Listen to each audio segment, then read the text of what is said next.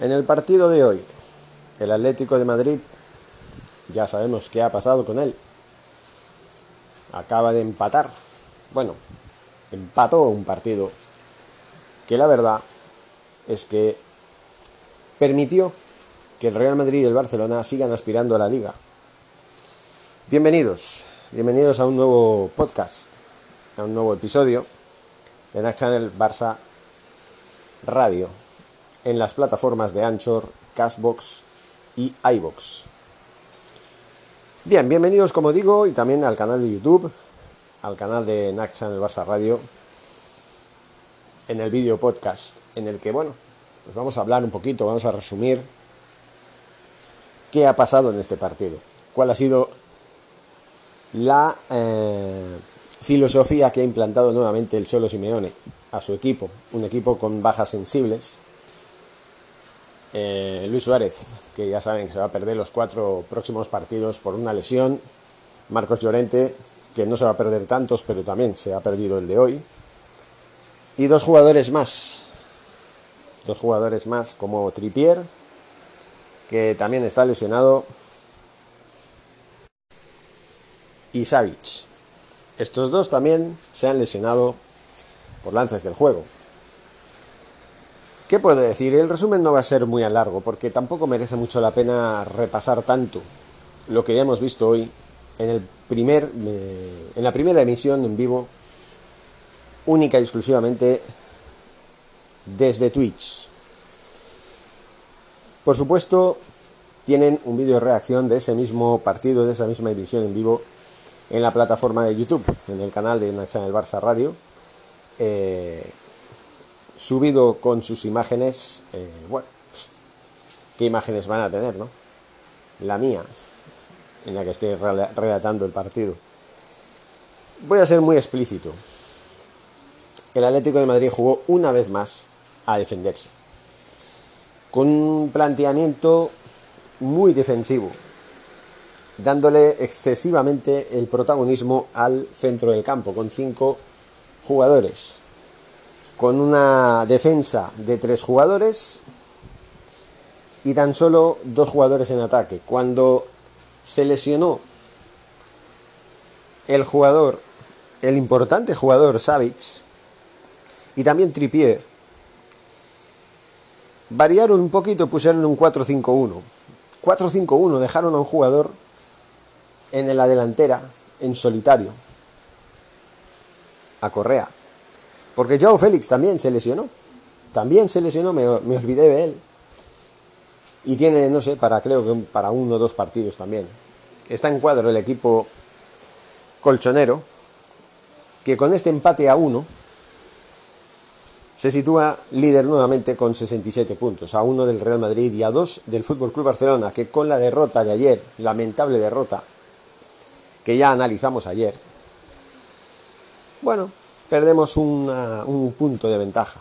Teníamos un punto por debajo, ahora estamos a dos por debajo. A dos por debajo, señores. Eso quiere decir que todavía dependemos de nosotros mismos para quitarles, no sé si el liderato, pero sí para ponernos por delante de ellos. Y digo que no sé si el liderato porque a estas alturas y de esta manera, tal como enfoca los partidos el Cholo Simeone, no descartemos, no descartemos en absoluto que el Real Madrid acabe siendo líder y quién sabe si campeón. Porque es el que mejor está ahora mismo de los tres. Lamentablemente lo tenemos que decir así.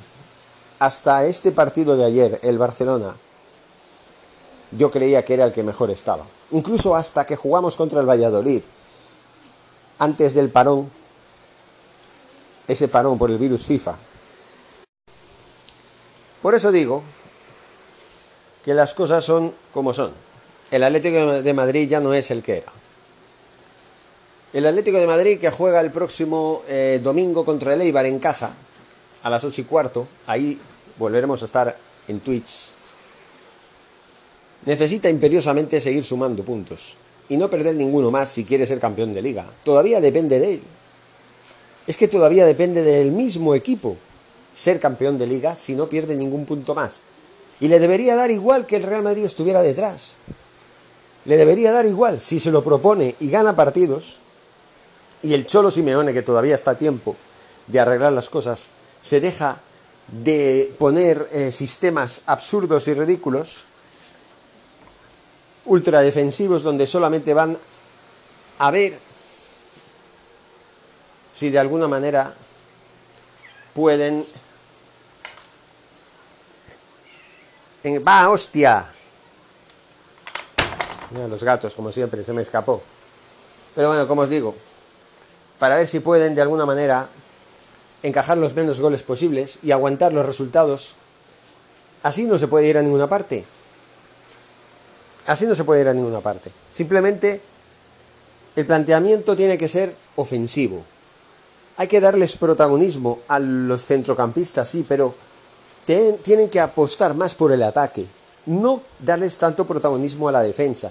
No cerrarse siempre en dos filas esperando que el contrario tenga un fallo y salir al contraataque, porque no siempre van a tener fallos, porque se están arriesgando a que el contrario tenga más ocasiones que ellos y en una de ellas acierten, o en una o en varias.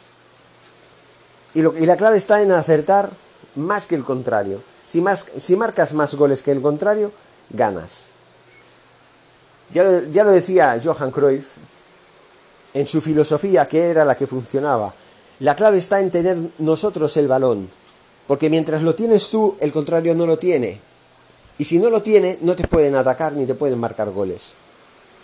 Lo importante es dominar el balón y controlarlo y moverlo rápido e ir al ataque. Y estar el máximo tiempo posible en el campo contrario. Porque de esta manera no tienes problemas en defensa. Porque en la mejor defensa es un buen ataque. Cuando tú estás atacando ya, ya estás ahorrándote que te ataquen a ti. Si estás atacando, no te están atacando. Tu portería no corre peligro. El Cholo Simeone lo plantea al revés. Y esto es lo que ha pasado en el partido. Por parte del Real Betis, que hizo un buen partido, por cierto, jugaron los siguientes jugadores. Bravo en la portería, con una defensa de cuatro formada por Emerson, Mandy Bartra y Moreno, con una línea medular formada en dos filas por Canales y Rodríguez por un lado y por Rubal, Fekir y Tello más ofensivos por el otro. Y solo en punta teníamos a, Joaquín por parte del Atlético de Madrid con un 3-5-2, atención, Oblach en la portería, Hermoso Jiménez y Savic en la defensa. Y luego tenemos los cinco jugadores cinco jugadores en la medular, como son Carrasco, Saúl, Coque, Herrera y Tripier. Y luego tenemos a Joao Félix y a Correa, que jugaron en el ataque. Vamos a ver, señores. Luego se les lesiona, luego entraron jugadores como Torreira, Lodi, Vitolo y Versálico. Por parte del Atlético de Madrid, por parte del Betis jugaron, eh, entraron en la segunda parte Juan Jiménez, Diego Lainez y Carballo. y la verdad es que las estadísticas estuvieron bastante igualadas. Estuvieron bastante igualadas. Los goles. Minuto 5, gol de Carrasco tras aprovechar un rebote en el área pequeña. Era el 0-1 y se adelantaba el Atlético de Madrid. Pero claro, en el minuto 19 Cristian Tello, tras recibir un pase en horizontal de Alex Moreno, empataba el partido. Y lo más importante de todos, Tripier se lesiona en el pubis y es sustituido por Besálico en el minuto 78. Pero también, como ya he dicho, en la primera parte sobre todo, se lesionaba Joe Félix. Y también, como ya también he dicho, Savic también se resentía de una lesión, de un golpe, que finalmente lo, lo tendría apartado, siendo sustituido posteriormente. En fin, señores, yo, ¿qué puedo decir más? ¿Qué puedo decir más? Que por mí no hay problema. Yo soy del Barça y a mí me gusta que el Atlético de Madrid pierda puntos, porque eso significa que el Barça tiene más posibilidades. Lo que no me gusta es que el Real Madrid esté ahí en la pomada. Y está ahora mismo segundo con 66 puntos. El primero es el Atlético de Madrid con 67 y el Barcelona se queda con los 65 puntos con los que empezaba esta jornada, la número 30, en tercer lugar. Pierde un puesto y hay que decirlo, como dije ayer en la crónica del, del clásico, hay que decirlo claro. Lo positivo, a pesar de las circunstancias negativas del partido de ayer, es que el Barcelona hace tres meses no contaba para la liga no contaba para la liga, estaba años luz del Atlético de Madrid que parecía que iba con paso firme directo al título. Plasmando una gran primera vuelta y convirtiéndose en campeón de invierno con bastante diferencia. Porque desde hace 14 jornadas el Barcelona y el Real Madrid se colocaron ya en segundo y tercer lugar. Primero era el Real Madrid en segundo lugar y el Barcelona durante varias jornadas y esporádicamente iban alternándose en el segundo lugar. Parecía que la lucha entre el Barcelona y el Real Madrid esta temporada iba a estar en, en quién conseguía el segundo puesto, o sea, quién se convertía en subcampeón. Pero el Atlético de Madrid ya sabemos la historia. De un tiempo a esta parte, desde enero hasta ahora, ha perdido muchos puntos. Y eso ha propiciado que la lucha al final, en la recta final del campeonato, sea más cerrada que nunca y más emocionante que nunca. Ahora el Barcelona tiene varios días en los que no va a participar en la liga. El Barcelona no va a volver a jugar un partido de liga hasta el día, atención, jueves 22. Barcelona-Getafe.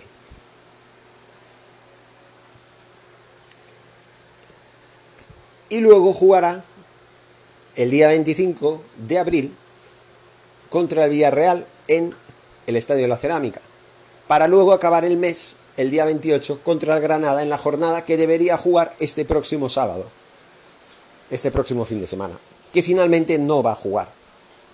¿Por qué? Porque tenemos final de Copa. Así que esto es lo que hay, señores. El Atlético de Madrid pierde dos puntos más, después de perder el anterior partido contra...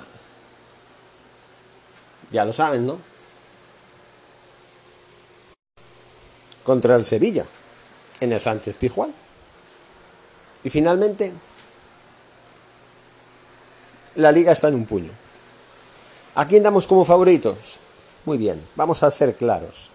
A estas alturas, las encuestas parece ser que dan con un 50% de posibilidades de ganar la liga para el Barcelona, a pesar de haber perdido contra el Real Madrid y que para muchos medios dimos una buena imagen. Y yo digo, no dimos mala imagen tampoco. Yo lo dije ayer. El problema es que fallamos mucho. Estábamos negados de cara al gol. Y los, y los revulsivos y los recursos que tenemos no son suficientes. Ese es el problema, señores. En fin, señores, nos vemos en otros episodios. Eh, bueno, nos escuchamos aquí en los podcasts. Y por supuesto, síganos en las plataformas digitales, en Anchor, en Cashbox, en iBox, en Spotify, en todas las plataformas donde se escuchen estos podcasts y por supuesto el vídeo podcast que mañana tendrán a su disposición en el canal de YouTube. NAC Channel Barça Radio, señores, para todos ustedes muchas gracias y hasta pronto.